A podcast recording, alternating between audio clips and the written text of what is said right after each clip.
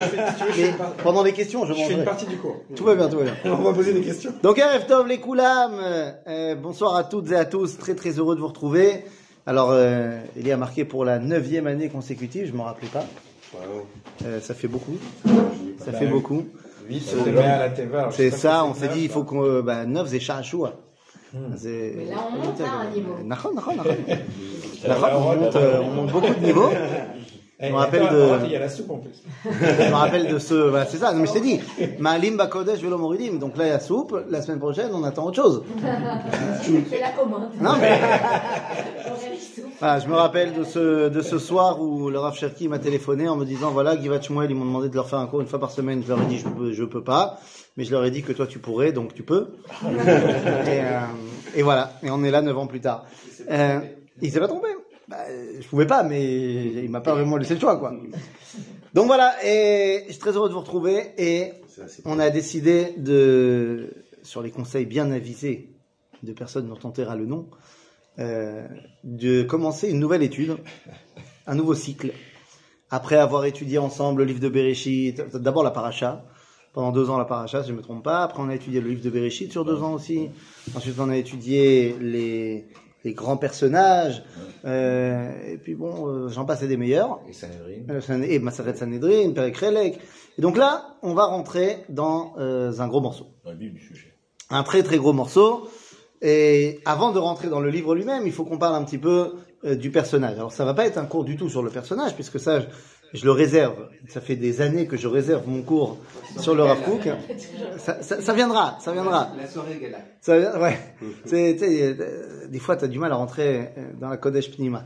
Mais, euh, mais le Rav Avraham Yitzhak à Cohen Cook, euh, puisqu'on va pas parler de toute sa biographie là maintenant, on va simplement dire que il a une Torah qui a une particularité qui doit être enseignée aujourd'hui, c'est que c'est une Torah globale.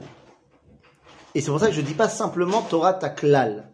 Torah Taklal, les gens, ils entendent Klal Israël. C'est Nachon. C'est vrai que c'est une Torah qui va parler à l'entité collective du peuple juif. Mais la grande particularité du Rav c'est que ce n'est pas que ça.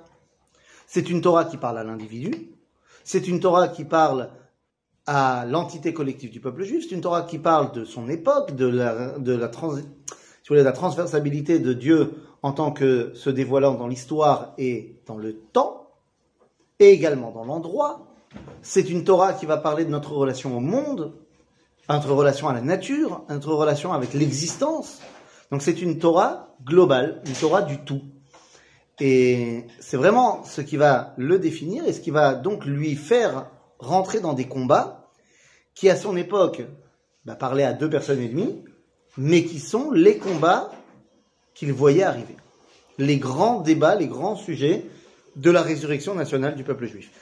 Le Rav accompagne bah, la période la plus extraordinaire de notre histoire, puisqu'ils accompagnent la sortie de l'exil. C'est énorme. C'est énorme. C'est énorme, mais c'était aussi un défi très important. Parce que lorsque les générations se suivent et se ressemblent, eh bien finalement, on n'a pas besoin d'un dirigeant qui va être au-delà des événements. Puisque finalement, les questions qui vont arriver maintenant sont exactement les mêmes qui sont arrivées aux rabbins de la génération d'après. Qu'est-ce qui a changé entre une question posée à Prague il y a 300 ans et une question posée à Prague il y a 350 ans? C'est plus ou moins les mêmes. Mais lorsque tu vis une époque de transition aussi importante, ça pouvait être l'époque du départ en exil. Les rabbins, lorsqu'on est parti en exil, comme Rabban Yochanan Ben Zakkai, eh ben, ont dû faire face à des questions qui n'ont jamais été posées. Eh bien, les questions, les sujets qui doivent être traités lorsqu'on sort de l'exil sont évidemment des sujets aussi qui, qui nous dépassent complètement. Le, le risque serait de ne s'occuper donc que de ça et d'oublier aussi de s'occuper bah, de la halakha de tous les jours. Des affaires courantes. Des affaires courantes, exactement. Et ben par ça, le Rav Kook, il ne, il déroge pas du tout à ce problème-là. Il n'y a aucun problème dans le, dans le sens où il va être aussi un des plus grands possèques de sa génération, voire même de toutes les générations. On les connaît moins, mais il a écrit énormément de livres de halakha. Donc c'est quelqu'un qui a été complètement dans son quotidien, dans son temps, au sens le plus euh, petit du terme, mais également au-delà de son temps. il traversait les générations, et c'est vrai que son enseignement est peut-être des fois plus audible aujourd'hui qu'il ne l'a été lorsqu'il a été prononcé. Le Rav Tzvi son fils, avait l'habitude de, dire que, mais, en voyant dans la yeshiva de Merkaz Arav, quand lui il en était le Rosh Yeshiva, et qu'il voyait les jeunes étudier le livre Oroth, il a dit, mais qui l'eût cru que des jeunes, Tseirim, les Yamim, donc des jeunes, arriveraient à comprendre ce que mon père écrivait? À son époque, on était deux à comprendre. Deux et demi. C'est-à-dire Donc, Mais nous- comment il l'a oui. transmis? C'est quoi? C'était des cours? Il a parlé à quelqu'un? Comment- Alors, on va parler justement de comment le livre a été mis en place, et pas seulement ce livre-là, mais de manière générale. Simplement, avant, je voulais précéder en disant que le Rav Kook avait trois élèves. Et en fait, ces trois élèves ne peuvent pas être pris séparément si on veut comprendre qui est le Rav Kook. On a besoin des trois élèves du Rav Kook pour comprendre qui il était, puisque les trois ont pris chacun un pan différent du Rav. Et si tu veux comprendre qui était le Rav, il faut les trois. Ces trois élèves, c'était son fils, le Rav Tzvi Kook, Arav David à Cohen, le Rav Anazir, et également le Rav Charlap, Yaakov Moshe Charlap.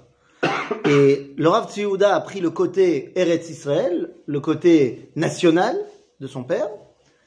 Ça veut pas dire qu'il n'a pas pris les autres aussi, mais il était plus présent là-dedans. Le Rav Anazir était plus du côté de sa dimension humaine. Et le Rav Harlap était le côté Torah. Euh, ouais, voilà, Torah dans le sens plus classique du terme. Et en fait, il était évidemment les trois. C'est le Rav qui va lui donner le tampon de cachérisation.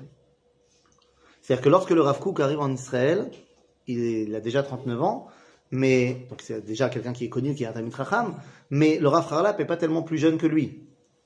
Et donc, puisque le Rav est déjà une sommité à Jérusalem, eh bien, quand le Rav Yaakov Moshe Harlap le reconnaît comme étant son maître, alors ça donne euh, le tampon de cachérisation du Rav Kook pour tout le monde. Genre, ah bah, si le Rav Harlap il dit ça, donc c'est bon.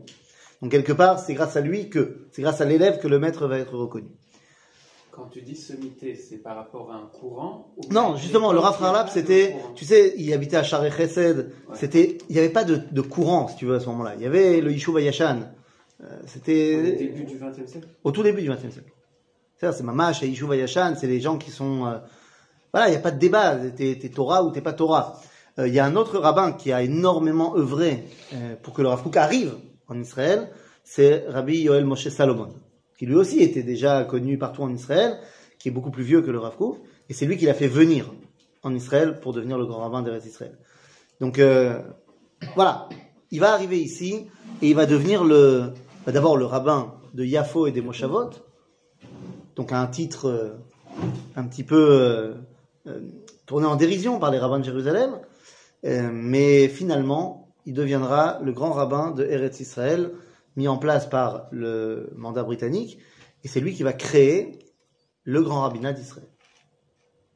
Et pour lui, le grand rabbinat d'Israël devait être le point de départ de ce qui allait devenir Bezrat Hashem, et ce qui va devenir Bezrat Hashem, le Sanhedrin. C'est ça l'idée. L'idée, c'était de reconstruire le Sanhedrin, justement pour avoir une vision de la Torah qui touche à tout. D'accord?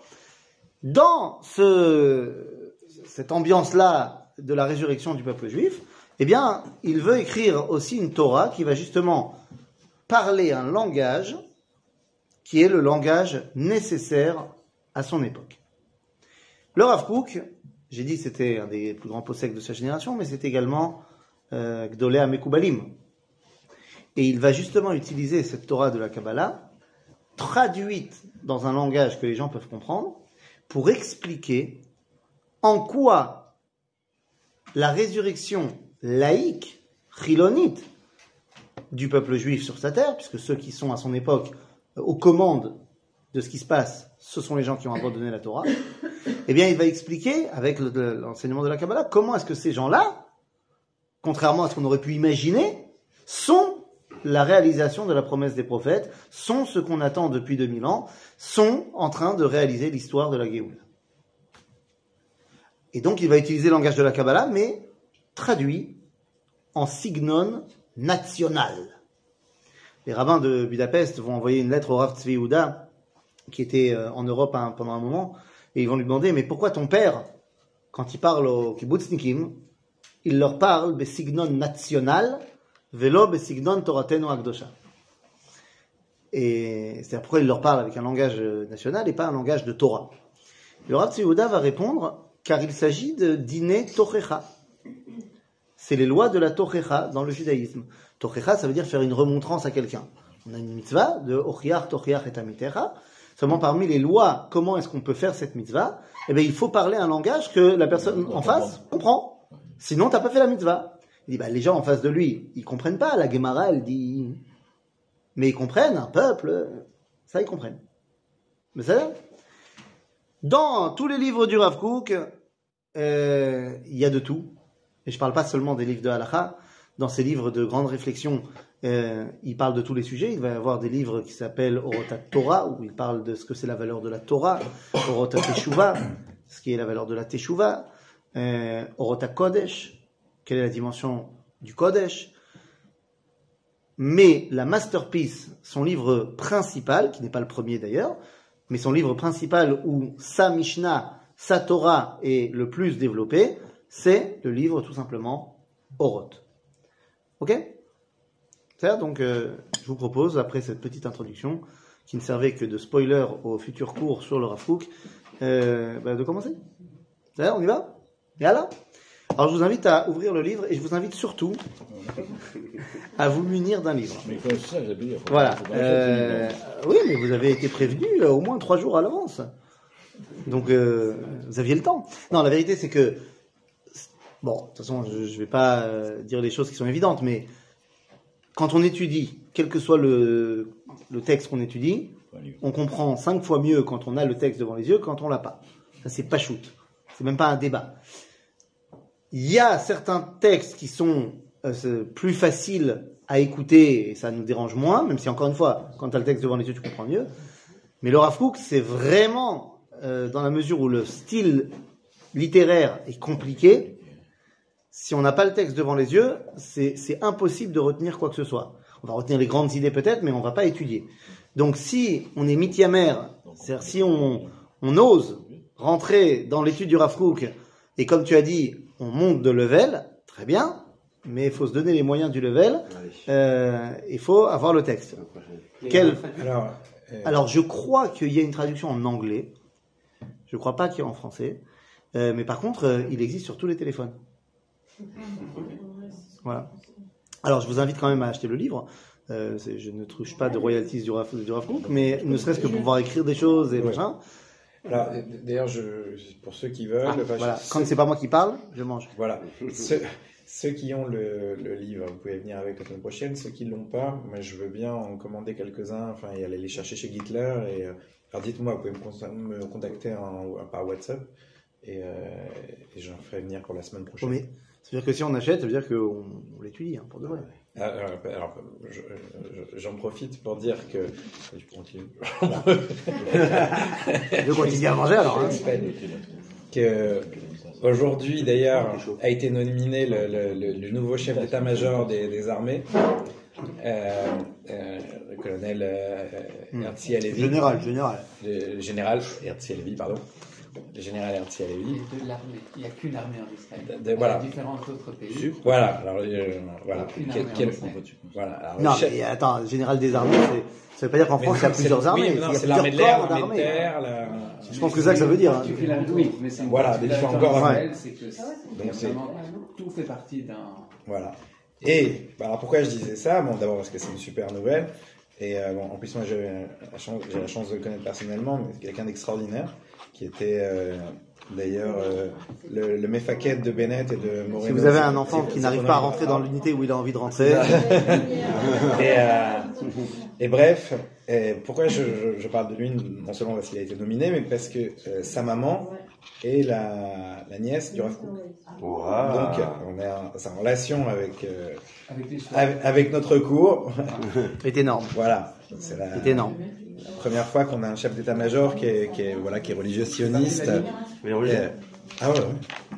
Ouais, ouais. Et son, son, son père, enfin, son père en fait, il y des en- manifestations à Tel Aviv, hein, grave. son père les emmenait, euh, les emmenait le matin, euh, monter les, enfin, compléter les mini-animes euh, de Yehuda Veshomron euh, à 6 heures du mat. Bah, écoute, moi, euh, si, si, si on en est dans, dans, dans les trucs, si vous connaissez des gens qui ont un poids au niveau euh, au niveau, euh, comment dire, du, euh, de l'immobilier et de ce genre de choses. Il faut faire quelque chose avec la maison du Rafouk à Tel Aviv, à Neve Tzedek. C'est pas possible. Hein, ça fait des années que c'est, c'est, c'est, c'est en lambeaux. Euh, faites quelque chose. Hein. Euh, parlez à qui de droit, je ne sais pas. Mais il faut, il faut faire un truc avec cette maison, euh, en faire quelque chose de- d'énorme. Mais elle a été classée quand même. Elle Je crois qu'elle est classée, et que Elle donc c'est ça le problème, c'est qu'on pas- peut pas y toucher de, de la, de la, la, la- la façade, machin, mais en vrai, il y a plein de choses à faire, quoi. Ouais. C'est une question de, de volonté de Tactivim de, de la, ville de Tel Aviv. quoi. Top, nounou. Quoi qu'il en soit, les amis, maintenant, nous rentrons dans le On a un texte lui-même. un maire de Tel Aviv. Merde, de Tel Aviv, oui. tu, tu te présentes On a un rabbin qui Je me dis même à la maison, même au Beth Midrash à Jérusalem, il n'y a pas énormément de. Quoi, tu parles Beth Arafkouk Ouais. Bon, d'accord, il n'y a pas d'énormément, mais en même temps, l'endroit est pas grand non plus, donc on peut pas faire euh, un truc énorme, mais bah, il y a, voilà, il y a un musée, il y a un Beth Midrash, euh, il y a une synagogue, il y a quelque chose qui tient, quoi. Non, on peut, on peut, enfin, si tu peux rentrer, mais faire tout un tralouit pour rentrer. Et puis, il y a surtout rien à voir, quoi. Tu rentres et puis, c'est une maison à lambeaux, quoi. C'est dommage. Tov. Donc maintenant, après toutes ces introductions, on peut rentrer dans le texte. Et en fait, on va pas rentrer dans le texte, on va rentrer dans l'introduction. Parce que ça répond à la question qui a été posée. D'où il vient le livre, comment il l'a écrit, qu'est-ce qui se passe? Le Rafouk n'a écrit aucun livre.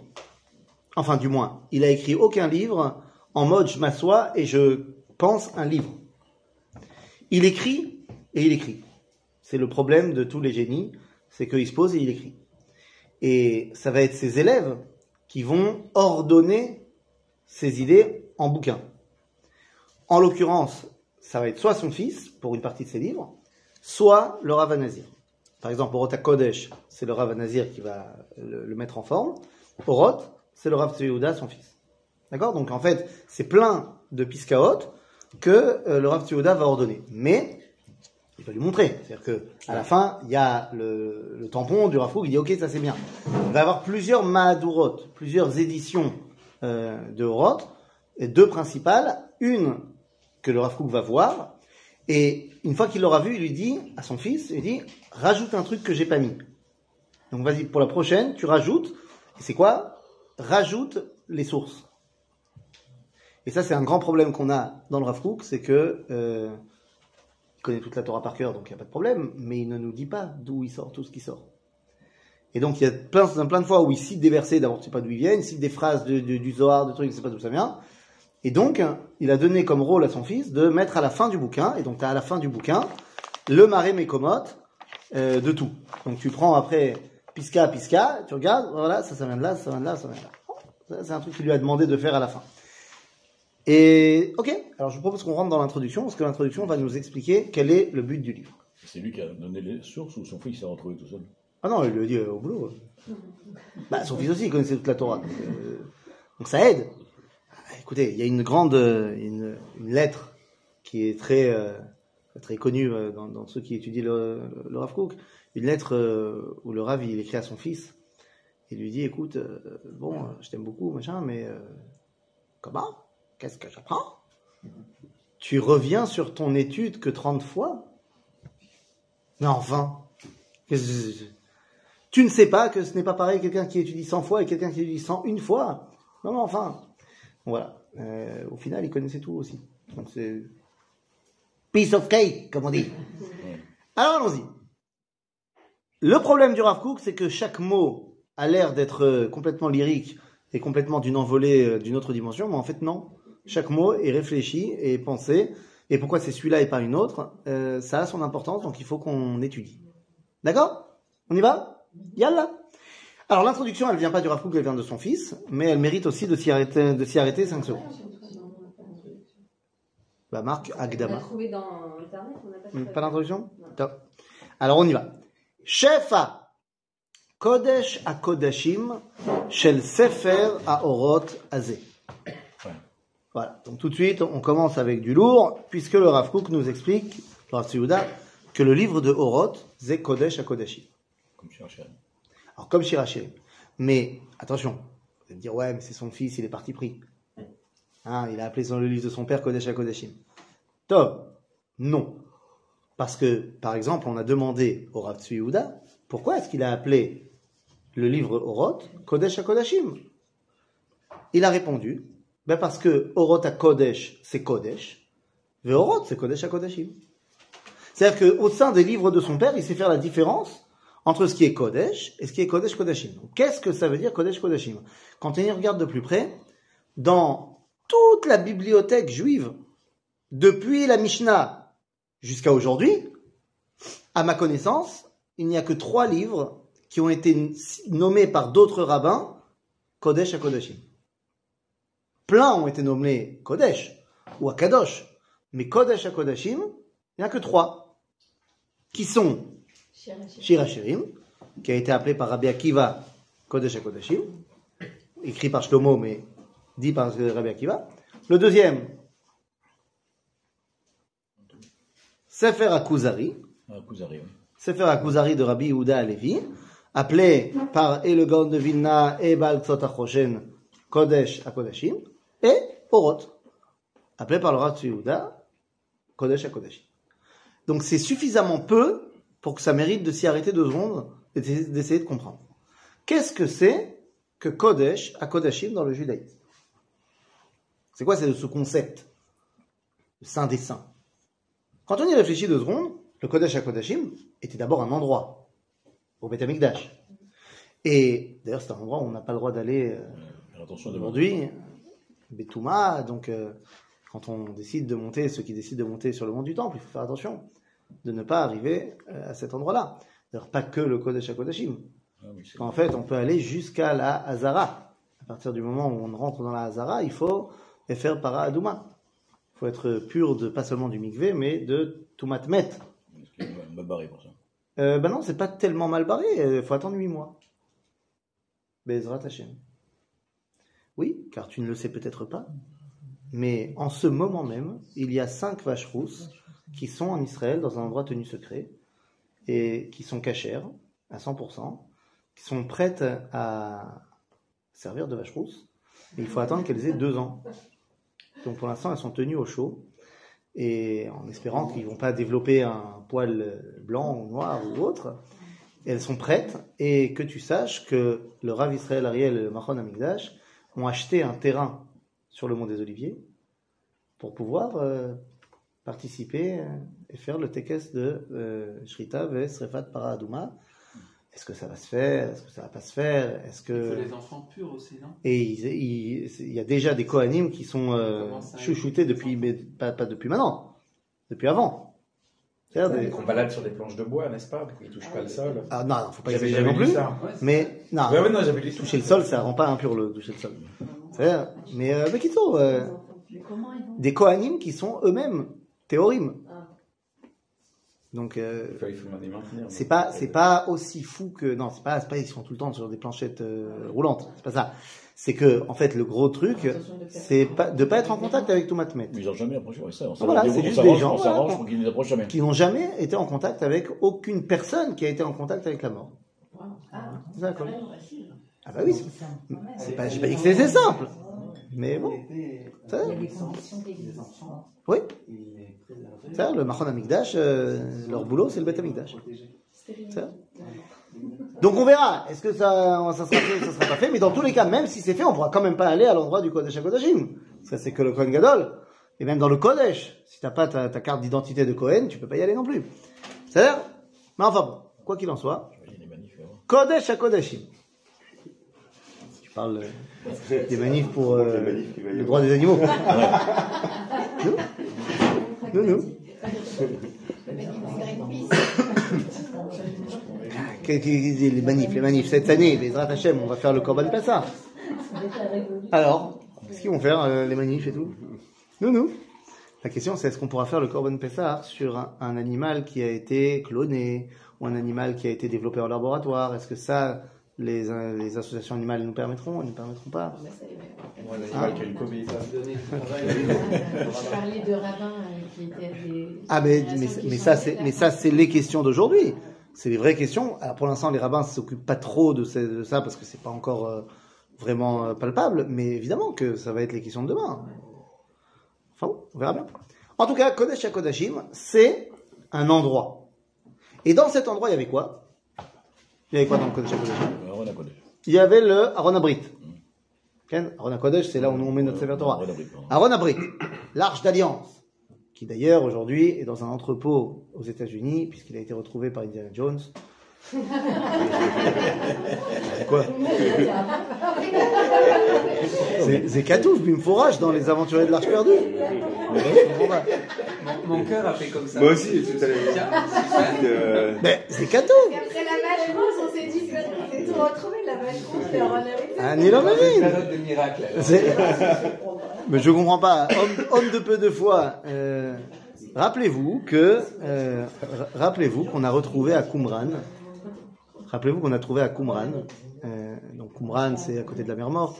Là qu'on a trouvé les rouleaux de Qumran, les manuscrits de la mer Morte.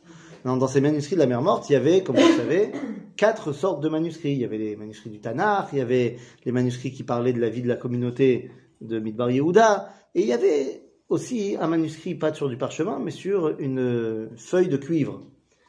Et lorsqu'on a pu la dérouler et qu'on a pu essayer de la lire, on a vu que, bah, on a- tout de suite compris que c'était un truc un petit peu particulier, mais c'était, euh, semble-t-il, une liste euh, de grands trésors.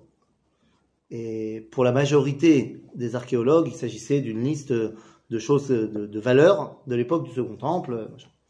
Mais il y a un archéologue qui a dit, moi pas du tout, rapport, c'est The List de The Trésor, c'est The Carte au Trésor, pour The Trésor, à savoir l'Arche d'Alliance. Et si on arrive à dévoiler euh, l'emplacement de la carte, eh bien, on, y arrive. Et il va fouiller pendant sept ans, financé par son université euh, aux États-Unis. Et au bout de sept ans, eh bien, il va trouver rien. Donc l'université, elle arrête de financer, parce que bon, voilà. Et il va s'auto-financer pendant encore sept ans. Et finalement, il trouve Rien. rien. Donc, euh, bon, bah, le pauvre, ruiné un petit peu. Donc, euh, il rentre aux States. Bon, un peu déçu, j'imagine. Le mec a passé une bonne partie de sa vie à, à chercher, il aurait trouvé. Bon. Sauf qu'il se fait approcher par un autre monsieur, rentrant aux États-Unis. Il dit Écoutez, je suis votre travail, je, je suis un grand fan, j'aime beaucoup, et je voudrais vous proposer, pas de fouiller, mais euh, de venir m'aider parce que j'ai un petit projet, et j'aimerais bien avoir un consultant. Euh, au fait, bonjour, je m'appelle euh, Steven Spielberg.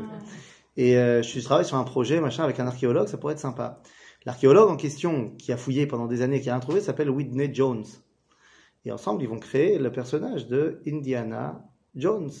Et le premier film est basé sur les recherches de celui-là, puisque c'est les aventuriers de l'Arche perdue. Bon, dans le film, il la retrouve.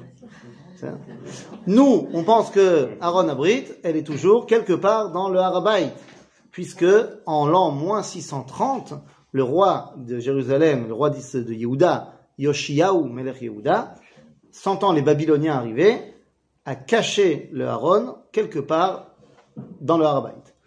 Et donc, euh, c'est pour ça que le Machon Amigdash, d'ailleurs, n'a pas fait, dans tous les ustensiles qu'ils ont fait, ils ont fait tous les ustensiles du Beth Amigdash, prêts à l'emploi, ils n'ont pas fait le Aaron. Le Rav Ariel, il a dit, parce que le jour où il faudra la retrouver, on la retrouvera. C'est ça Tout ça pour dire que dans le code de Shakodashim, il y a Aaron Abrit. Mais c'est-à-dire, il y a quoi dans Aaron Abrit? Le Luchot, les Shurei Luchot, la Torah, Tzintzen et Aman, le bâton de, de Aaron. Alors, Tzintzen et Aman et le bâton, est-ce que c'est dedans ou est-ce que c'est à côté Comme Chané? Donc, Yesh Torah. To- Torah. C'est Kodesh ou c'est Chol C'est Kodesh. Bon, mais il y a aussi des statues. Des statues. Les Krovim.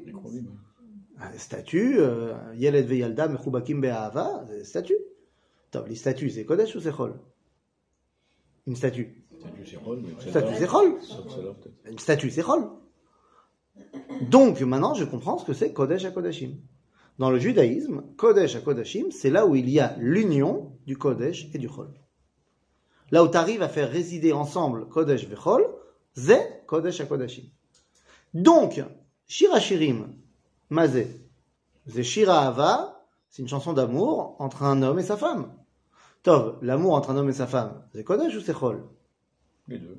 bah, c'est Kodesh. Euh, oui, mais c'est aussi très très chol. Ah, donc c'est Kodesh à Kodashim. Sefer Akuzari raconte comment l'histoire du peuple juif, chol, histoire, eh bien, en fait, permet de dévoiler la Shekhinah. Kodesh. Donc, c'est Kodesh HaKodashim. Le livre de Horoth s'occupe de dévoiler comment le sionisme laïque, Chol, répond et, de- et- et devient la réponse de la promesse des prophètes Kodesh. Donc, c'est Kodesh HaKodashim. D'accord? Donc, c'est de ça qu'on parle dans ce livre-là. Donc, Shefa Kodesh HaKodashim, Shel Sefer HaOrot Azeh. Alors, ici, les différentes parties. Eretz Israël, Amilchama, Israël Utriyato, Orot Atria. C'est les parties du livre. Après, il y en a d'autres qui ont été rajoutées. Sheofia mitoch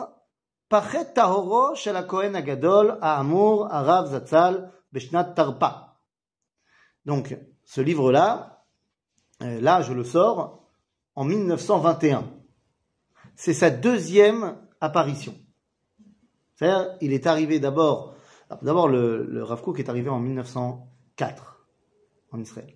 Il part après, euh, en 1913, en Chutz Laaretz pour le congrès international de la Goudat Israël. Il est bloqué en Europe à cause de la Première Guerre mondiale et il ne revient que à ce moment-là, en 1921. C'est là qu'il peut sortir véritablement le livre Oroth. Donc il dit, il est sorti en 1921. Imreshit bo bedvar Hashem lechazarat shchinato vekonenut malchuto Yerushalayim. C'est-à-dire, c'est l'année où il a pu revenir sous la dictée de Dieu à Jérusalem. Sur quoi sous la dictée de Dieu? Que Dieu lui a dit, il était prophète Non. Mais c'est une mitzvah de venir en Israël. C'est juste qu'avant, il pouvait pas. Et c'est la condition d'ailleurs qu'il avait donnée à la communauté de Marziké Hadat de Londres, que dès qu'il peut rentrer en Israël, il rentre. Ok Donc il rentre en 1921. Ah, Excuse-moi, Oui. il, a, il a- il a été, il est sorti en 1921, mais tu m'as dit pourtant qu'il n'a pas écrit le Rav Kook, c'est son fils qui l'a écrit. Non, c'est-à-dire que le livre est. Fils en les- 1921, les- il était C'est pour ça que je t'ai dit que c'est la deuxième fois. C'est-à-dire les écrits, les, toutes les différentes Piskaot, elles sont déjà écrites. Mais c'est en 1921 que, une fois que le Rav l'a mis en, ordre, quand il revient en Israël, il décide de le sortir. Ok? Officiel. C'est la première Mahadura. Euh, Ine choser umofia atta bishnat aktoret. Voilà, je le sors une deuxième fois, dans sa deuxième version avec les ajouts, en 1949. Shnat aktoret. Donc le Rav est déjà mort à ce moment-là, parce qu'il meurt en 1935. Mais ce qui est intéressant, c'est de voir comment le Rav Tzviuda appelle l'année 1949.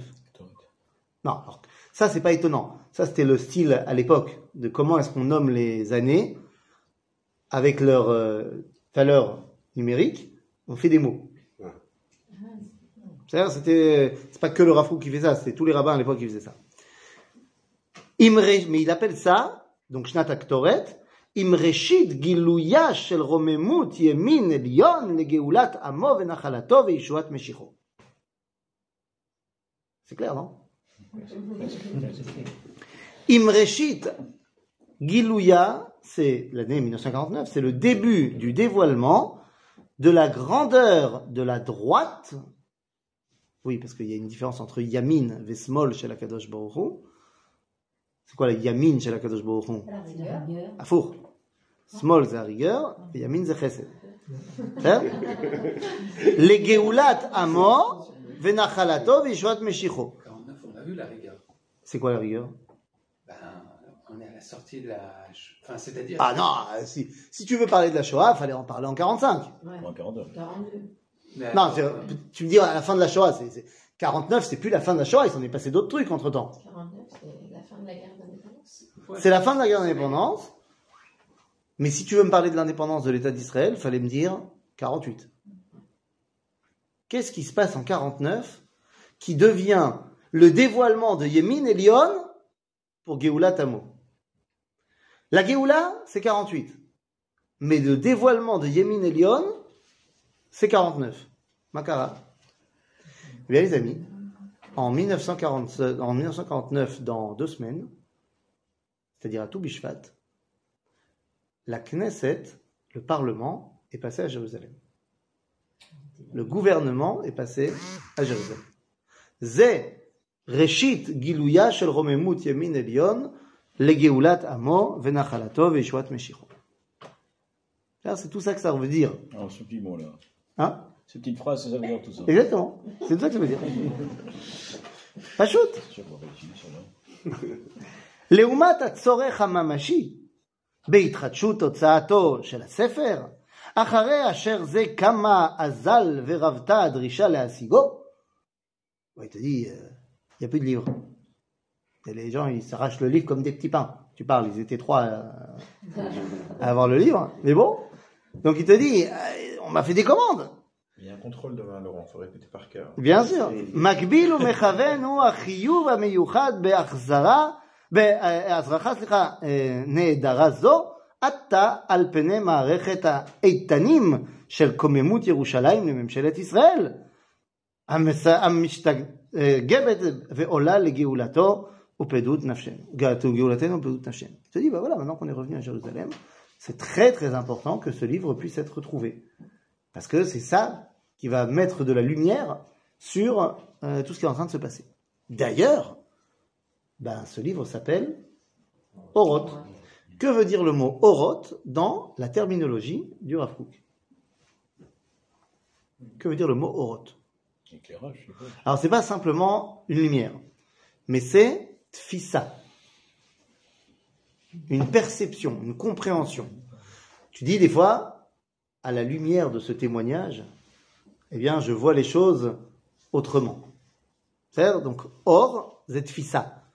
Donc ici, quand on va te parler de oroth, c'est une nouvelle perception. Les nou- voilà, je vais t'apprendre une nouvelle perception qu'on doit avoir du monde. Par rapport à Eretz Israël, par rapport à la Milchama, par rapport à Triat Elum, à Kol. D'accord Oroth, tfisot. Ok Euh, Kipkudat Baal Oroth Zal. Donc euh, c'est mon père qui m'a ordonné ça. באחרית שנותיו, בדקתי ועמדתי על, כוון, על אה, מתכונתם את פסוקי המקראות ומאמרות חז"ל. Voilà, comme je l'ai dit, voilà, c'est mon père il m'a demandé de retrouver les trucs. אשר מקודם בהוצאה ראשונה, כפי שטף היצירה המקורית, יש שלא היו מדויקים בהווייתם במקומם. Il dit, dans la première édition, mon père il a écrit. Et des fois, il manquait un vav, il manquait un truc. C'était pas exactement euh, comme le verset, il était exactement dans le texte, et puis il disait jamais d'où ça vient. Donc il m'a dit de vérifier ça. הנה, c'est fait. גם צירפתי בסוף הספר רשימת מראה מקומות של הפסוקים והמאמרים. רובם ללשונותיהם כמו שהם, וחלק מהם לכיוון, אה, לכיוון עיניהם והמשכיהם. טוב, bon, jusque-là tout va bien. Après, il dit que j'ai reçu une éhara, les filles הרעתו הנכונה של גיסי, יקירי, הרב רבי אברהם יהושע אוטנר, שליטה, אשר ידיו רב לו וזכותו בכל מפעל הוצאת כתבי קודשו של האמור הרב זצ"ל. Oui, le Rav euh, Abraham Yoshua Outner, c'est lui qui va permettre de mettre en place le Mossad Arav Kook, qu'on a à Jérusalem à l'entrée de la ville, en fait, qui va s'occuper de faire sortir tous les enseignements du Rav Kook et les livres du Rav Kook. Il m'a dit, ce serait bien que tu mettes dans le livre aussi les Ma'alach Haïdeot Be'Israël. Top Donc euh, j'ai mis. Les Ma'alach Haïdeot Be'Israël, c'est un Mahamar qui n'est pas euh, dans le livre, mais qui parle aussi du même sujet, donc il m'a dit, ce serait bien que tu le, que tu le mettes dedans. שאחרי פרסומו הראשון בשבועון העברי על ידי הרב מאיר בר אילן, אה, בש... à l'époque où ça a été fait, נתפס באגרות ראייה בהוצאה ראשונה, אלא שלמי ici. Maintenant qu'on a dit tout ça, il nous donne sa phrase de conclusion à son introduction. Et il dit voilà ce qu'on va faire quand on va étudier ce livre. Mimekor mazrea aor agadol. Donc là on va parler de l'origine de ce qui va permettre de la azria, de nous permettre de pousser, de grandir. Leumat bedvar tsur Israël vegoalo. On est en train de parler du dévoilement de Dieu en tant que tsur Israël vegoalo. Minayin habitu yazé. Tsur Israël vegoalo. D'où ça vient? Alors, non, parce que dans Migat il y a marqué que sur Israël. Vegoalo, c'est dans la bracha les Shlom Amdina. Existait Oui. Oui, mais elle existait à l'époque, c'est pas... Elle a existé, elle a été mise en place justement à ce moment-là par le Rav Yitzhak Herzog. C'est une expression qui n'existait pas en tant que telle dans le Tanar, ça, non? Alors, sur Israël, oui. Tout Israël, oui. Vegoalo, ça a été rajouté par le Rav Herzog. Ok? Maintenant, attendez, de quoi on parle? Là, on est en train de parler de Shemot chez la Kadosh Baruch. Alors, évidemment, on est obligé de rentrer un petit peu là-dedans, sinon on ne comprendra rien.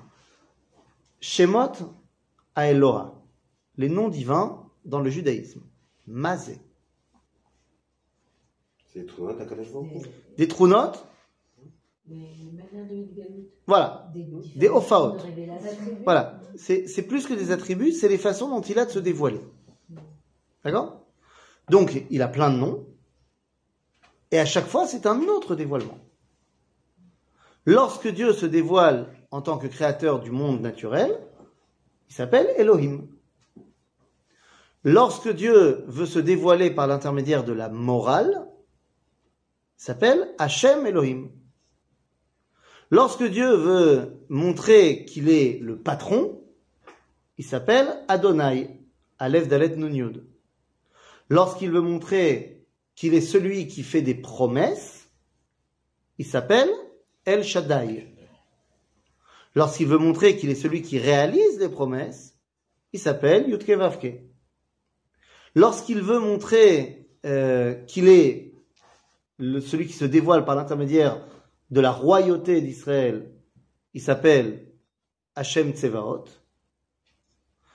Lorsque, euh, par contre, lorsque on part en exil, il s'appelle Hashamaim. Shem Shamaim. Kiddush Shem Shamaim. Le nom du ciel. Ben, Ken, ça revient par rapport à ce qui est marqué dans la Torah, que lorsque Yaakov part en exil, Dieu, il l'appelle Eloé Hashamaim. Puisqu'il est plus Eloé Haaretz, puisque je pars en exil. Eloé Hashamaim.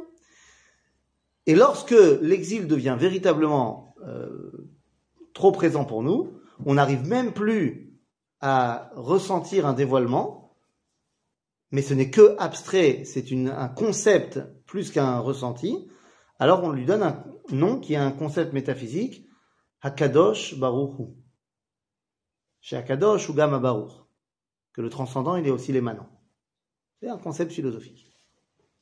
D'accord?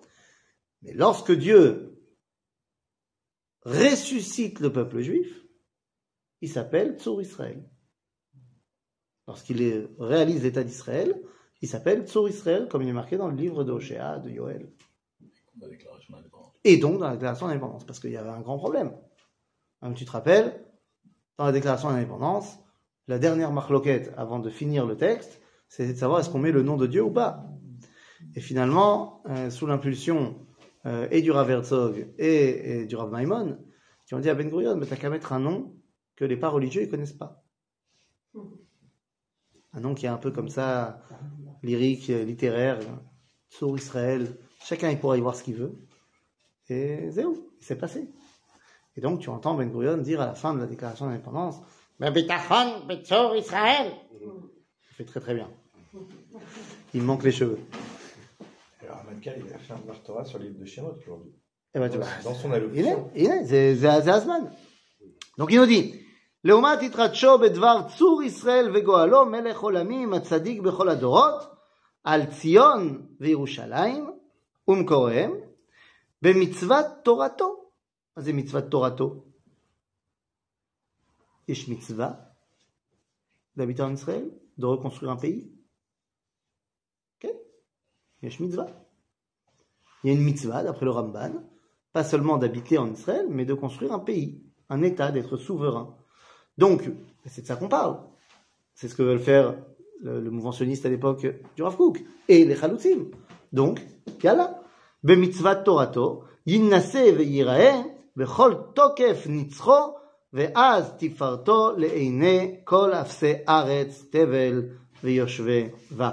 Le but est d'éclairer le monde entier. Pas seulement les Juifs, mais le monde entier. C'est ça la vocation de Médinat Israël. La vocation de l'État d'Israël est d'être véritablement, pas pour une blague, la lumière du monde. Rappelons-nous que il y a un verset qu'on retrouve sur beaucoup de synagogues, dans beaucoup de Aaron Kodesh comme ça. Kimitzion, c'est Torah, Dvar Hashem Yerushalayim.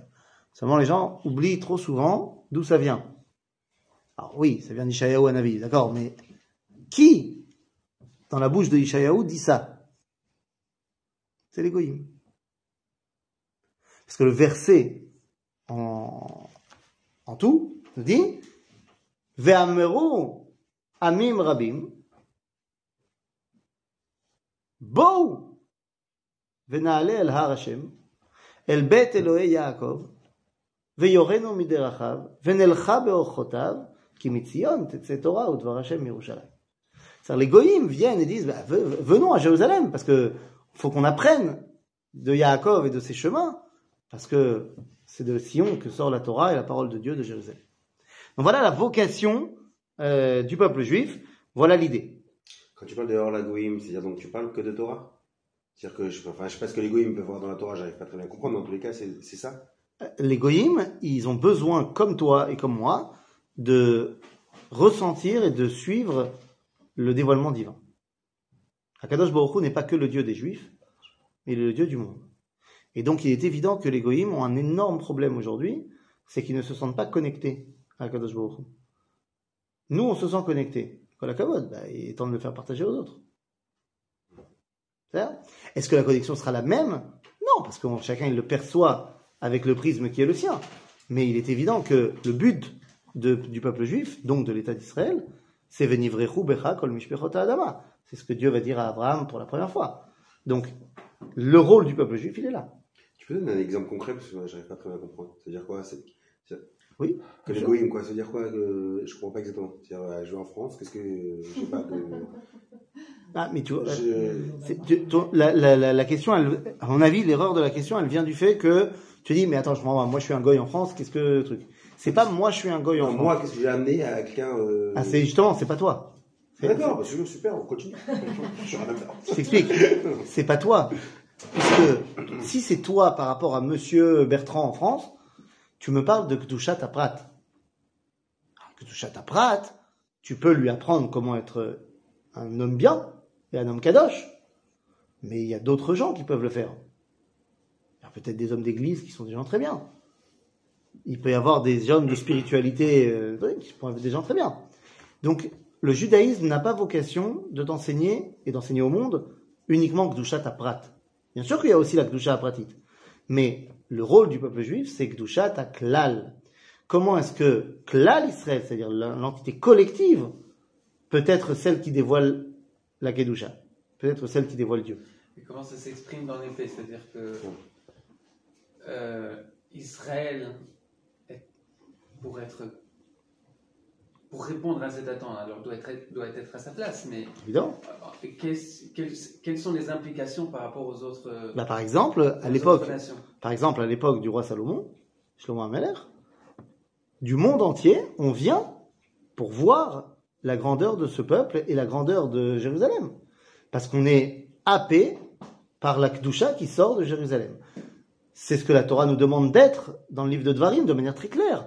Ou dans le livre de Devarim, on va nous dire au chapitre euh, 3 ou 4, on le vu, que le but du jeu, c'est que les goïms nous voient et disent Waouh Amna Gadol Vechacham Pfiou, incroyable que ça. ça, Mais- mais- Mais il s'agit pas de Banal. non, mais il s'agit pas d'individus. Nous, nous, on doit être par exemple une société. euh, Voilà, c'est au niveau juste, sociétal, euh, Au niveau de l'État, on doit dévoiler la Kedusha en tant que collectivité. Et en quoi, et, et en quoi ça va impliquer Ah bah parce que les gens ils vont voir Les gens vont. la grandeur et ils veulent ils veulent apprendre, ils veulent devenir Ils pareil. vont s'aligner quoi sur, la, Ils sur vont les règles de morale, sur les règles Pas de que, justice. De Kedusha également. N'oublie pas une chose. 613 mitzvot ont été donnés au peuple juif pour arriver à quoi? Bah Pour arriver à la... percevoir le dévoilement divin, la Kedusha. On va appeler ça la Kedusha, ce sera plus facile. Mais les goïms, ils ils veulent aussi. Il n'y a pas de raison. Maintenant, ils vont pas, les goïms, ils sont pas Mechouyavim de 613 mitzvot. Ils sont Mechouyavim, ils ont l'obligation de faire les 7 mitzvot de Noir. Mais c'est pas une fin, c'est un début.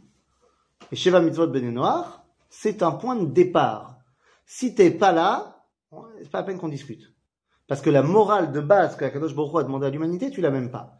Mais une fois que tu l'as, Ben Noach, Sherotze, l'ilmod Torah, Velamdim. Alors que Goy chez Shabbat, Chayav Mita. Une différence entre Goy et Ben Noach. Celui qui s'est élevé au stade de Ben Noach, celui-là, il peut étudier toute la Torah et il va piocher. Ce qui, lui, en tant que Goy, lui parle, l'élève. Et donc, le Norvégien, il trouvera des choses dans notre Torah qui sont pas les mêmes que le Nigérian, il va trouver. C'est normal. parce que c'est pas la même chose. Et donc là, ils vont être touchés plus par ça, euh, comme déjà depuis euh, une trentaine d'années, euh, les Makoya au Japon, euh, petit groupe de quelques millions d'individus, non j'exagère peut-être, quelques centaines de milliers d'individus, qui sont guidés par deux personnes qui s'appellent Ephraim et Akiva, je crois, et leur nom de famille en japonais, je suis incapable de les prononcer, qui sont Bnei Noir depuis des dizaines d'années et qui organisent des séminaires en Israël chaque année, mais pas euh, pour se convertir, pour apprendre de nous comment devenir de bons japonais. Et il y a aujourd'hui de plus en plus de Bnei Noir à travers le monde. C'est quoi, Goy, Goy et c'est quoi Goy, c'est la- la- l'appellation qu'on euh, qu'on donne simplement aux non-juifs. Mais tu peux être un non-juif qui euh, idolâtre. Ok? Ben Noir, c'est quelqu'un qui est non-juif, mais qui a rejeté l'idolâtrie et qui suit les sept, les sept lois de Noir. C'est un sadique euh, enfin, il est en bon chemin pour être un Goy, il tzaddik. a, il a jamais eu de, de, de, de kivoun négatif ou de kivoun de quelqu'un qui fait mal les choses. On parle de Goy Kadosh. Non, non, tu as raison. Le mot goy en lui-même, bien sûr, à- tu as raison, le mot goy en lui-même, il n'est pas du tout péjoratif. Ouais. Goy, ça veut dire entité nationale. Ouais. C'est-à-dire, nous, on est des goyim. on est des goyim aussi, enfin, on est un des goyim. On n'est pas des goyim, Ouais. on est un goy parmi les différents goy. Deux choses. Dans- un de tes cours, tu avais dit que tous- une personne, toute personne qui rejette l'idolâtrie Nikra est considérée- Yehudi. est considérée comme juive. Ken. C'était qui non, c'est la Kol ha-kofer ba'avodah zara, nikra Yehudi. Alors, Nikra, il n'est pas pour de vrai. Voilà, mais bon, mais ça donne l'idée. Mais ça donne l'idée, bien sûr. Ça C'est-à-dire que l'idée. tu rejettes l'idolâtrie, donc on peut commencer à discuter. Donc, si tu veux, le terme de goy, tu as raison, à la base, c'est ça veut dire souveraineté. Ok? À la différence de am, qui est gros groupement de personnes. Am, ça vient du mot im. Im avec. C'est-à-dire, c'est des gens qui sont ensemble. C'est am. C'est un peuple. Mais une nation, c'est goy. Donc, c'est pas du tout péjoratif. Maintenant, dans le sens individuel, quand on parle de monsieur goy, c'est par opposition au fait qu'il n'est pas du Ham Israël. C'est tout. Maintenant, la Gemara, quand elle veut faire parmi les goïms une distinction, elle dit il y a ceux qui sont stam goïm, et donc ils peuvent être de, de plein de religions différentes, et puis il y a celui qui a accepté les sept lois de Noir. Et lui, on l'appelle Ben Noir. Il est goy, on l'appelle Ben Noir. Et donc lui, s'il est chômeur Shabbat, par contre, ça passe. Et lui, il peut décider de faire Shabbat. Bien sûr, Ouais. bien sûr. Mais je Il peut décider de prendre plein de choses de la Torah. Parce qu'on dit souvent, si elle ne dit jamais un goy de faire Shabbat, etc. Un goy, mais pas un ben noir. C'est toute la différence. C'est-à-dire, euh, oui, juste euh, que, que tu saches que, euh, en l'occurrence, le Rav Uricherki, qui est, qui est mon Rav, mais qui est aussi, c'est son cheval de bataille. Il a créé l'organisation qui s'appelle Britolam, qui réunit les Bnei Noirs du- dans le monde. Et il a sorti un Sidour pour les Bnei Noirs, un Shulchan Aruch pour les Bnei Noirs. Ben oui, parce que si tu veux t'attacher à Kadosh Baruch Hu, hein? Oui, oui, Bien sûr. Bien sûr. il pas sur la pratique de, du judaïsme comme nous on pratique. Ah, c'est pas du tout le judaïsme. Ouais, c'est C'est judaïsme. Bnei Noirs. Non, mais c'est c'est pas, c'est-à-dire qu'ils leur demandent pas de faire Shabbat, par exemple. Non. Si par contre il y a quelqu'un qui veut faire Shabbat, Ouais. allez, Zegmarot Meforachot, tu sais, quelqu'un qui. Ben Noir chez Rotzel la Kriv Korban. Le- La Hachem. Il a le droit. Il a le droit ou il n'a pas le droit? Bien sûr qu'il a le droit. Il a le droit. Mais à Sukkot, c'est même une obligation, non? Les- c'est nous. Ça, c'est nous. Ah, c'est nous qui C'est nous qui faisons pour eux. Pour eux. Mais là, je te parle Stam, monsieur Durand, il a envie de faire un Korban la Hachem. On dit pas qu'à Sukkot, il y a tous les représentants de. Ah, c'est le but. Mais c'est n'empêche que c'est nous qui les faisons, les corbanotes. Les corbanotes, ils viennent de chez nous. Mais l'idée, c'est que oui, pourquoi pas? C'est veiller à cela. C'est étonnant parce qu'on dit a le Targum Hashivim, quand il y a le Targum Hashivim, donc on a traduit la, la Torah en, En grec. en grec, ouais. Que le monde dit c'est un truc, ça a été un, voilà, il y a eu Assyrie Betevet, c'est aussi ça. Et là maintenant tu me dis, euh, non, il faut qu'on on enseigne aussi la Torah aux Bnei Noirs, Oui. etc. Il faut pas la traduire en grec. Bah, La si trad- tu veux qu'ils apprennent, il faut bien qu'ils. Mais, mais mon ami, la traduction de la Torah en grec. On a aussi, hein. Mais- après. Bah oui. Alors, alors sache que ça va être enregistré pour l'éternité, que tu as comparé la traduction de la Torah en grec à Schottenstein. Bah, Schottenstein, c'est, pour moi, c'est, waouh. c'est, la traduction. Hein, Moi, là, c'est pour la Pause soupe. Ah, c'est magnifique, attends. c'est- c'est- oui, bien sûr que c'est magnifique, mais ça n'a rien à voir avec la traduction de la Torah en. Mais grec. pour moi, c'est. Et même Schottenstein en grec, c'est pas la traduction de la Torah en grec, je sais pas si ça existe, mais, mais la traduction de la Torah en grec, pourquoi est-ce qu'on est complètement contre Parce que ça a été demandé par les Grecs. Pourquoi Pour que la Torah devienne une sagesse grecque comme toutes les autres. C'est pour ça qu'apparaît la Torah. C'était pour pour en faire une, une sagesse grecque comme toutes les autres. Bah non, Super, parce euh, que- prenez. ce- ce- Mais oui, mais moi, a l'idée de ce que tu as dit. hein. pas du tout. Pas du tout. Parce qu'ils ne demandent pas au peuple juif de leur enseigner comment s'attacher à Dieu. Ils veulent que la Torah devienne une sagesse grecque comme les mathématiques. Ils vont la réinterpréter à leur sauce. C'est une sagesse divine. Seulement, on oubliera que la Torah, c'est Dvar Hashem. Et donc, si c'est Dvar Hashem, c'est important de savoir à qui Dieu parle. Donc, tu peux pas enlever Am Israël de l'histoire. Alors que dans la traduction de la Torah en grec, le but, c'est d'enlever Am Israël. Or là, Ishaïaou, il te dit, les, les goïms, ils disent non, bon aller à Hashem, el Beit Elohim Yaakov. Veyorenu, qui Yaakov. Et donc, les Bnei Noach, ils viennent apprendre de Israël. Pas à devenir juifs, mais à devenir de bons goïms. Des goïms kdoshim. D'ailleurs, c'était- Goy Kadosh. d'ailleurs, c'était fou parce qu'en plein Covid, quand Laurent Lévy a fait venir 2500 goïms de tous ses magasins et qu'il les a réunis à Binyana Ouma et qu'il leur a dit bon, on va tous aller prier euh, dans la montagne d'Hachem, euh, dans le temple, euh, le même Dieu. Et c'est passé comme une lettre à la poste. Ben oui, bon, attends, c'était ses C'est employés. Non, alors, non, c'est ses employés, certes, Ouais, mais, pour avoir, moi, personnellement, fait partie. Pour tenir un discours comme ça. Non, moi, je trouve bon, d'accord, mais ça, ça, on sait que, moi, on sait que. Laurent, il a, il a pas de filtre à ce niveau-là, et c'est très bien.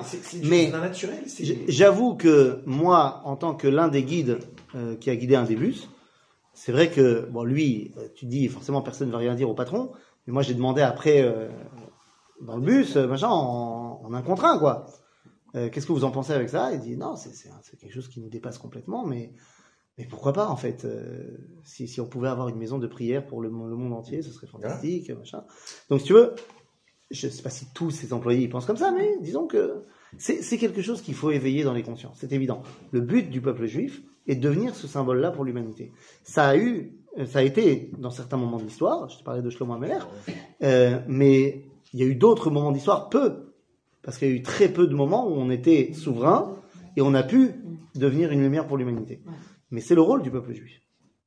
C'est vraiment le rôle du peuple juif. puisqu'on parle des noms, je peux Oui. pourquoi c'est finalement Kol FC Aret C'est quoi ça, c'est l'un des, l'un des exemples, c'est une citation. Ouais.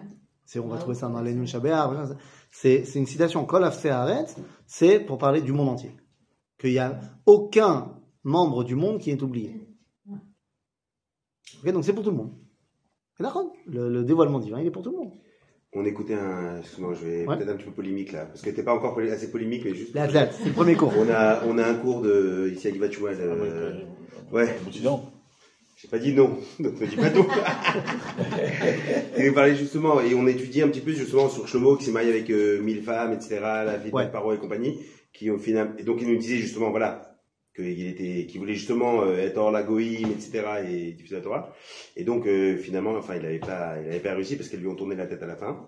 Et donc, le Rav qui était là-bas, et qui, bien sûr, qui, qui, qui parlait de la grandeur du Rav Cherki, bien évidemment, il se posait la question, enfin, il nous posait la question, est-ce que vraiment est venu le temps pour, euh, si même Shlomo Ameler, avec toute sa grandeur, avec toute sa splendeur, avec tout sa, son rayonnement, il n'avait pas réussi, est-ce qu'aujourd'hui, euh, Ah. voilà, juste mais il n'a pas, pas répondu à la question. hein. non, il a, il a posé la question, il a dit, voilà, il dit que, C'est voilà, il dit, hein. Shimon Ouais. Qu'est-ce que le Rav Cherki, je- et pas que, hein, mais qu'est-ce qu'on a aujourd'hui que Shlomo Ameler n'avait pas? À aucun moment je vais te dire qu'on est plus grand que Shlomo Ameler, bien sûr que non. Mais d'abord, il y a, il y a une chose que, que Shlomo a fait et que nous, on n'est pas d'accord, parce que Nifsak la halacha acheret, c'est euh, est-ce qu'on a le droit de l'hydrosh ta'ama dikra? Euh, Est-ce qu'on a le droit de faire des drachot sur les ta'amim, euh, les, les raisons des psukim? Shlomo, il dit oui. Il dit Lo yarbelo nashim, velo yato et levavo. Donc il dit pourquoi est-ce que la Torah nous a dit demandé de pas l'arbot nashim? Parce que ça va le faire tourner le cœur. Avalani, chacham adam, j'ai reçu d'Akadosh Baruch Hu. Donc ça va pas me faire tourner le cœur. Donc si ça me fait pas tourner le cœur, mutar l'arbot nashim.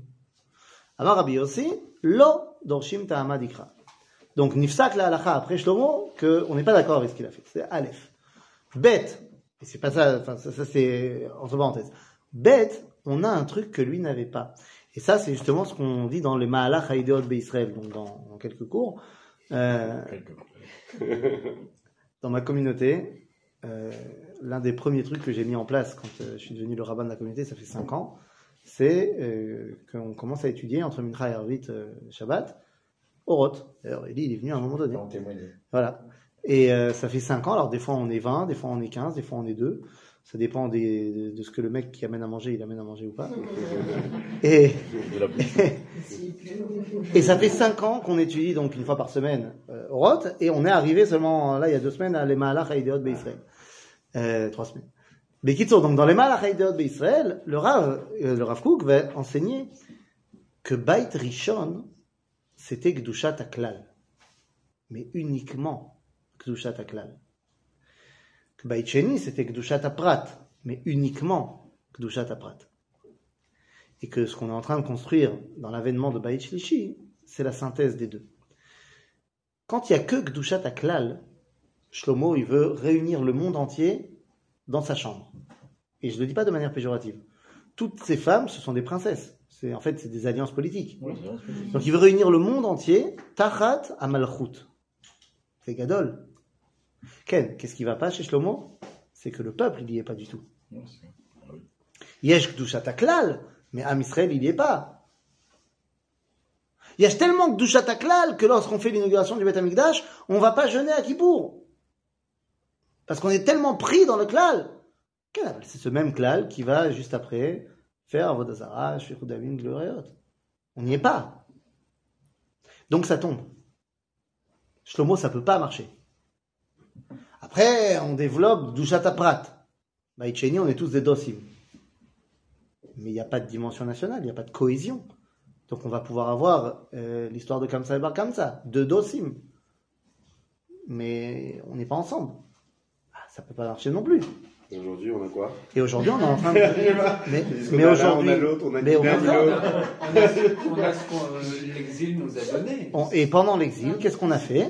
On a développé d'un côté la Kedusha des mitzvot et des, de, de On moi. a réussi à faire en 50 ans, ça prouve. Exactement. C'est-à-dire que pendant l'exil, on a développé deux choses.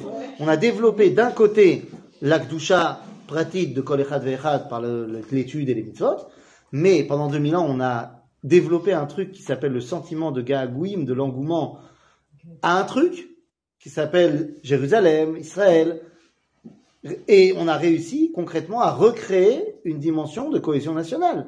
C'est-à-dire qu'on a un État souverain extraordinaire Dimension nationale. une dimension nationale une beaucoup plus exacerbée qu'elle ne l'était à l'époque. Alors que le point de départ était. Alors que bah, t'es dans les chaussettes. Donc ça veut dire quoi? Non, il Hein dit pas une cohésion. Il a pas dit c'est pas une cohésion. Mais bien sûr, c'est une cohésion. Les, les, les, les, les problèmes qu'on a euh, vite fait euh, dans le Kikar à Tel Aviv, c'est une plaisanterie. C'est Baruch, c'est une plaisanterie. Dans la rue, bien sûr qu'il y a une cohésion nationale énorme. C'est quoi fait- 80 000 le fait que personnes Mais quelle dissension? C'est une dissension quoi? À la machine à café? Nachon, je te parle pas des politiciens. Baruch que les politiciens, ils ont besoin d'avoir leur fonds de Les commerce. entreprises, euh, les- Bah, les fait gens quand même bossent 80 000. ensemble. Mais évidemment. Excuse-moi, les 80 000 personnes, je sais pas s'il était 80 000, mais les 80 000 personnes qui étaient au Kikar Abima, Mais ça marche vachement bien. c'est des activistes politiques. C'est- d'Ergamour. Pareil, quand il y a une manifestation de la droite, c'est aussi des activistes politiques. Et c'est pas la population. Mais La le, fait que, le fait même que ça se dispute, c'est aussi une. Qu'on se dispute pour le même, pour le même rêve, machin. Mais, mais Michlal, je veux dire, avec avec Autre- qui ça va pas. Non, mais au travail, ça se passe, je veux dire, les gens ils travaillent ensemble, dans la rue, ça se passe très bien. C'est la fille John Duprat au niveau du classe, c'est-à-dire parce qu'on a, on a des politiques qui représentent les valeurs de la Torah et qui, sont, qui, qui donnent l'envie de l'envie? Ça, C'est pas ça qu'on parle. Ouais, mais aussi. Eh. Non, mais le politique, c'est lui qui va former Ça- le shlomo entre Alors, parenthèses. ben ça, ça serait bien que euh, l'État d'Israël soit un peu plus Torani, soit un peu plus tourné vers Akadosh Baruch Hu, officiellement. Parce qu'officiellement, il l'est, mais il le sait pas. Maintenant, est-ce que le fait qu'aujourd'hui, il y a euh, plus de, de députés avec une kippa qu'il n'y en a jamais eu, est-ce que c'est un ch- un- un- une direction vers quelque chose de mieux? On verra, c'est trop tôt pour le dire. Mais ce que je veux te dire, c'est que c'est évident que la dimension nationale, je dis je ne sais pas, je ne sais pas. Je n'ai pas dit qu'on n'a jamais eu de gens qui avaient une kippa sur la tête. Je dis qu'il n'y en a jamais eu autant. C'est ce que j'allais dire. Il y a un premier ministre avec une kippa Oui, sur la tête. Maintenant, on a un Eh, eh, eh, eh. Non, je dis simplement Ouais, que eh, on verra si ça va amener à quelque chose de positif ou pas. Je pense que oui. Dans- de toute façon, les choses avancent de manière positive. Le, simple, le, le fait est que, de- quoi qu'il arrive, on, on peut débattre autant qu'on veut, mais Am Israël, il a recréé une souveraineté nationale forte. C'est c'est tout, c'est une réalité. C'est pas la peine de, de débattre d'une réalité du terrain. Et à côté, on a aussi développé pendant 2000 ans la Kedusha du Prat. Donc, est-ce que on a quelque chose qui pourra nous permettre, et je dis pas demain, mais après-demain, d'arriver à quelque chose qui est plus stable et plus solide qu'à l'époque de Shlomo? Bien sûr. Est-ce que c'est le moment cas, le de parler aux Goïm Vadaï. Tu sais pourquoi? Parce que c'est eux qui demandent. Même Dieu donné, il a fait. Ouais. Alors, On va, on va clore, on va clore ce sujet. euh, fâcher. Est-ce qu'il a fait offici- Teshuva Officieusement, on va dire. Il y a un cours du. du- il, Il a cours. il a demandé pardon. Il a demandé pardon. Non, non. non. Il y a- moi, j'ai expliqué dans, dans ma communauté que, d'abord, une chose très, très importante, c'est que à Tchouva, l'homme orida est à Onesh. C'est pas parce que quelqu'un il fait Tchouva qu'il doit pas payer sa punition. Donc c'est pas parce que tu as fait Tchouva et que tu demandes pardon que tout d'un coup tu dois être réinvité sur tous les plateaux télé et recommencer ta carrière comme si de rien n'était. Ça n'a rien à voir. Euh, Réparer. Hein alors, alors, il faut, alors, il faut réparer. Il faut réparer. Demander pardon dans une lettre euh, comme ça, ça s'appelle pas encore réparer. C'est-à-dire dont on ne sait pas très bien quelles sont les motivations. dont on sait plus ou moins très bien justement quelles sont les motivations et elles sont pas forcément. ça. Mais mais il peut décider. bah, je suis pas, je je sonde pas les cœurs. Il peut décider béhémet de faire tchouva et de réparer. Ça peut se passer par quoi réparer? Nous explique Rabbeinu Yona. Rabbeinu Yona, ne connaissait pas Dieudonné, mais euh, Yona avait un, un problème personnel avec un autre monsieur qui s'appelait Rabbeinu Moshe Ben Maimon, Rambam. Et Rabbeinu Yona, il, a, est passé dans toutes les communautés où vous pouvez passer et il a détruit le Rambam, il a dit qu'il fallait brûler ses livres, il a dit que... ah, ah, ah. Il faisait partie des plus grands euh, combattants contre le Rambam. Et le Rambam a écrit dans Yichot Teshuvah que Al Chilul Hashem Yefshar Larzor Bitshuva. C'est bon. Chilul Hashem, c'est mort. Et bah, il l'a il l'a mal vécu, euh, Rabbeinu Yona. Si bien qu'il a écrit un livre qui s'appelle Igeret Teshuvah, dans lequel il dit Omnam Rambam, il a dit que mais moi je dis qu'on peut faire Teshuvah sur Chilul Hashem. Comment? Eh bien, en allant dans tous les endroits où on a fait du Chilul Hashem et en étant Marbim Bekidush Hashem, Dafka Bamakom Azeh. Et donc il est retourné dans toutes les communautés où il avait parlé contre le Rambam pour parler en faveur du Rambam.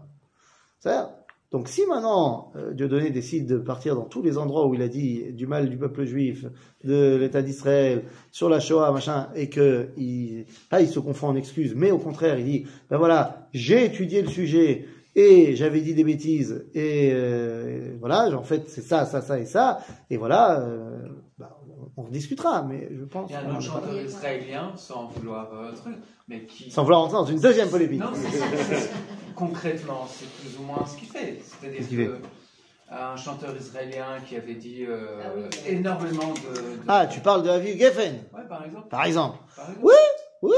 Bah lui c'est déjà plus dans l'action. Ouais. Mais lui, Que, lui, euh, lui, lui, lui, il est allé sur les plateaux de télé, il a publiquement Ah, dit des choses, il est C'est plus, c'est plus dans l'action Il qu'autre est chose. allé vraiment s'exposer. euh, euh, Sans vouloir nous comparer. Voilà, euh, non, non, lui, il a vraiment fait un boulot. Donc euh, on en reparle quand il commencera à agir euh, pour corriger ses actions. Ça y est l'air. Top. Donc voilà pour ce qui était de l'introduction, les amis. On rentrera Bezrat Hashem la prochaine fois dans le premier, le premier chapitre. Oui. Ah, donc être euh, hors la goïm, donc enfin quand la Torah nous demande d'être hors la goïm, donc c'est que dans les valeurs de la Torah, parce que par exemple, si en mathématiques, si on a un, un prix Ah. Nobel en truc, Il a fait. quoi. Il a fait.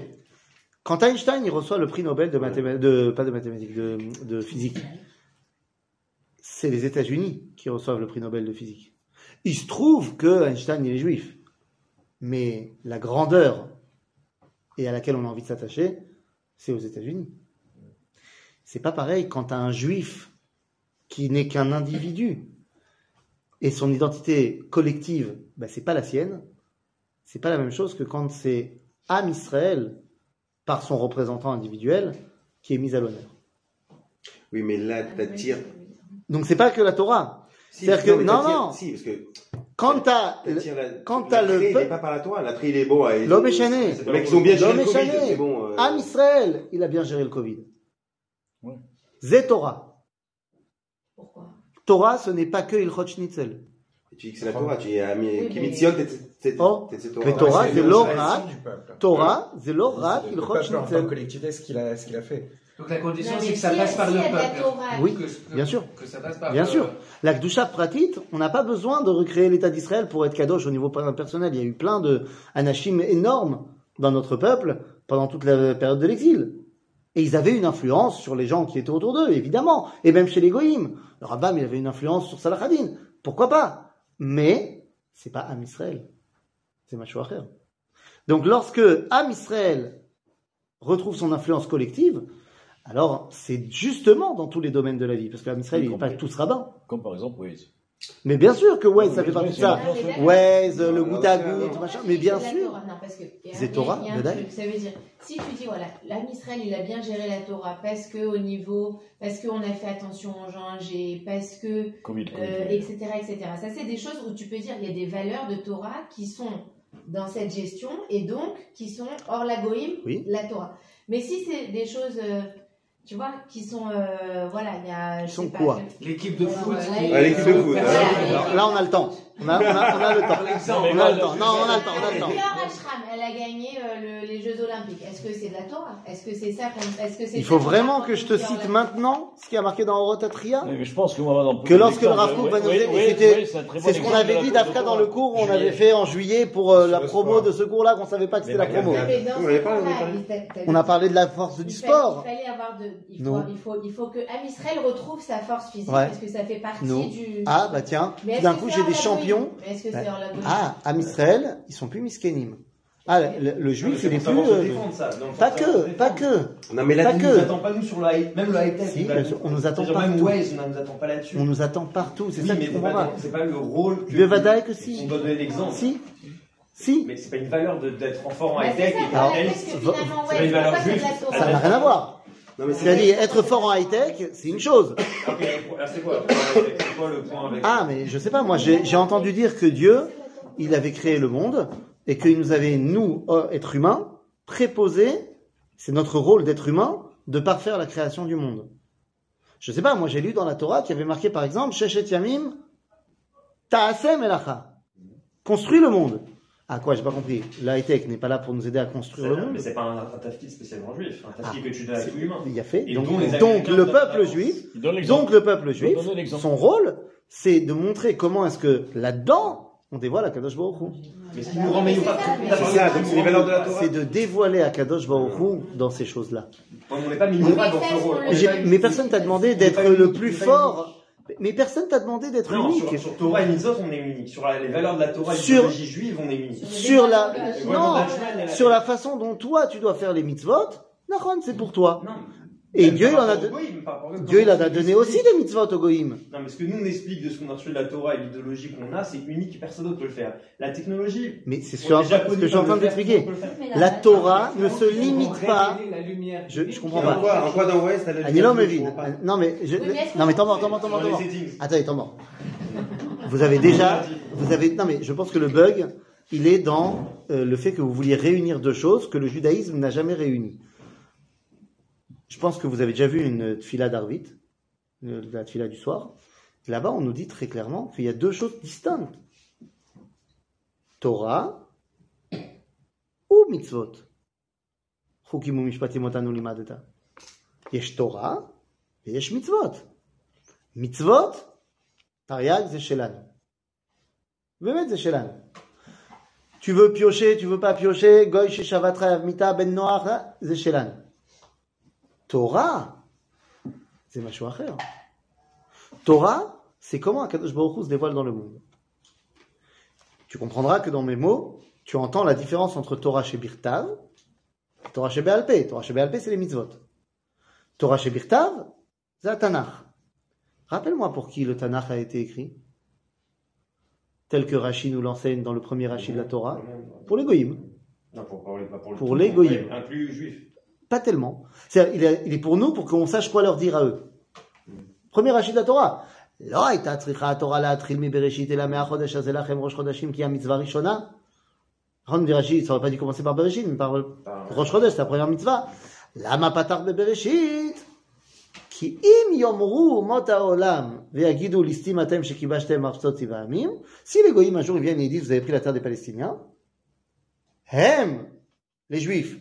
omrim lahem, aux goïms, toute la terre appartient à Kadosh Baruch et il leur a donné, mais après il leur a repris, après il nous l'a donné à nous.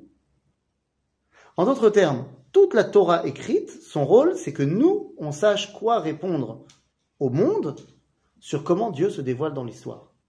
Et Dieu se dévoile dans l'histoire par, évidemment, par le Shabbat, par la cacheroute, par les fêtes, bien sûr, mais il se dévoile aussi par le high-tech, et il se dévoile aussi par euh, la littérature, et il se dévoile aussi par tous les domaines de la vie. Dieu n'est... Hein Lui, lui, Donc notre rôle, notre rôle est d'apprendre à le dévoiler dans ces domaines-là. Ça, c'est quelque chose de très très juif, et c'est ça qu'on doit apprendre aux nations. On ne doit pas leur apprendre comment on fait la shrita, mais on doit leur apprendre comment est-ce que dans tous les domaines de la vie qui a priori sont pas des domaines du sacré, mais qui le sont quand même pour de vrai. C'est ça le but. D'influencer la perspective du monde. En quoi Qu'on peut dévoiler Dieu partout. C'est ça le but. Et pour ça, il faut être présent partout. Tant que le peuple juif, il n'est que dans le Beth Midrash, et il s'occupe peu que de Ilchot Schnitzel, ou alors Ilchot Nida, ou alors Ilchot Shabbat, il peut pas avoir une influence sur le monde. Il y a- il y a un livre qui a été écrit là-dessus, qui s'appelle le, Le sens de la vie, qui est extraordinaire, qui explique exactement ça. C'est dans- dans- Non, C'est c'est très important maintenant. Et tu me demandes, est-ce que c'est le moment? Les goïms, ils demandent. Je pense que c'est ça qui montre que c'est le moment. Quand le Rav Cherki il a créé son ergon suite à la de- demande de. Bah, D'abord, d'abord, il il des bnei noirs, ça, ils n'ont pas attendu le Rav Cherki.